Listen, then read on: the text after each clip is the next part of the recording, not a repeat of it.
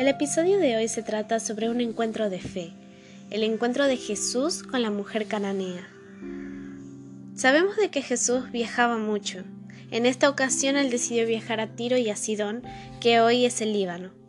En ese tiempo esta región era habitada por filisteos y cananeos, que en otras palabras eran pueblos paganos.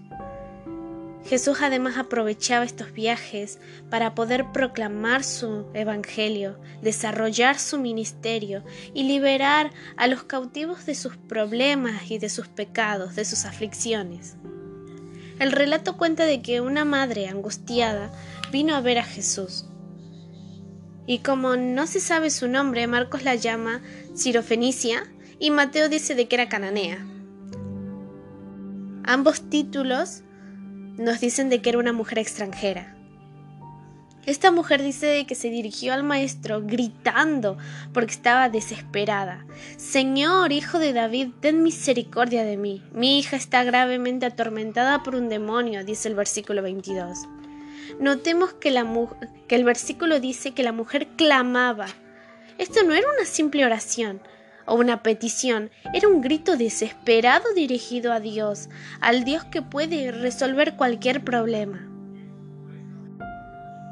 Cuando tenés aflicciones, cuando tenés dificultades, cuando pasas por problemas económicos o de salud en tu familia, nos limitamos a orar y pedir o clamamos al cielo rogando la intervención y la asistencia de Cristo. Esta mujer ha decidido abandonar sus tradiciones religiosas. ha hecho a un lado los prejuicios sociales para encontrarse con el Maestro. Incluso lo reconoce como Señor, confirma su título de Mesías y su linaje real llamándolo hijo de David. Ante este clamor, Jesús asume una actitud indiferente y no le responde. Permanece en silencio. ¿Cómo reaccionamos cuando el cielo guarda silencio y parece estar indiferente ante nuestro llanto? Y encima luego de su aparente indiferencia, Jesús le dice a esta pobre madre que no podía atenderla porque ella no formaba parte de su pueblo y tenía otra religión, tenía otro estilo de vida, pensaba cosas diferentes. En algún momento de tu vida, ¿Has sentido de que Dios te estaba excluyendo? ¿Que no merecías la bendición divina? Quizás por otra religión, por tu estilo de vida, por tu manera de vivir la vida. ¿En algún momento te sentiste solo? A pesar de sentirse indefensa, excluida e incomprendida, a pesar de su llanto, esta madre desesperada adopta una actitud digna de los gigantes de la fe. Dice el versículo 25. Entonces ella vino, se postró ante él y le dijo, Señor, ayúdame. Creo que nunca debemos dejar de adorar a Dios, incluso cuando nos enfrentamos a las mayores luchas y pruebas de nuestra vida. Porque es en esos momentos cuando estamos desesperados es que necesitamos estar conectados con el cielo. Haciendo uso de las fuerzas que le quedaban, la mujer se arrojó a los pies de Jesús e hizo su último pedido, Señor, ayúdame.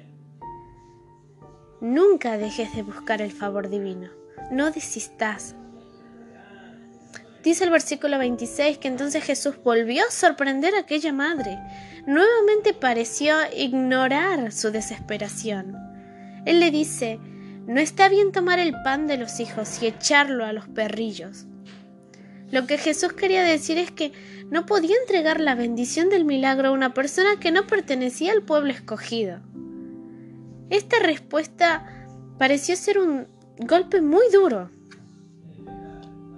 La mujer hasta está de acuerdo con la declaración de Jesús y acepta ser comparada con un perrito.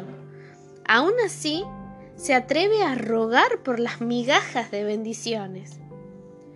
Yo me pregunto, ¿por qué reaccionó Jesús de esa manera? Seguro vos también te estás preguntando. ¿Por qué parece que al principio Jesús no siente compasión por esta pobre madre? ¿qué razón ha tenido Jesús para mostrarse distante? Creo que en primer lugar Jesús quería mostrarle a los discípulos cuán dura es la religión que practicaba el pueblo judío. Y además estaba probando la fe de la mujer. A veces el cielo prueba nuestra fe para fortalecernos y para ver quién está dispuesto a servirlo. Cuando Jesús regrese a buscar a los suyos, solo llevará a los que tengan una fe sólida y verdadera. Y la fe siempre se fortalece mediante las pruebas que debe soportar. Así que aceptemos los desafíos, aceptemos las pruebas que nos presenta la vida como un medio para crecer y para prepararnos para un mundo mejor. Cuando te venga una situación que no puedas controlar, que no sepas qué hacer, deja todo en las manos de Dios y seguí adelante. Levanta la cabeza y decí, bendita crisis que me pone de rodillas ante Dios.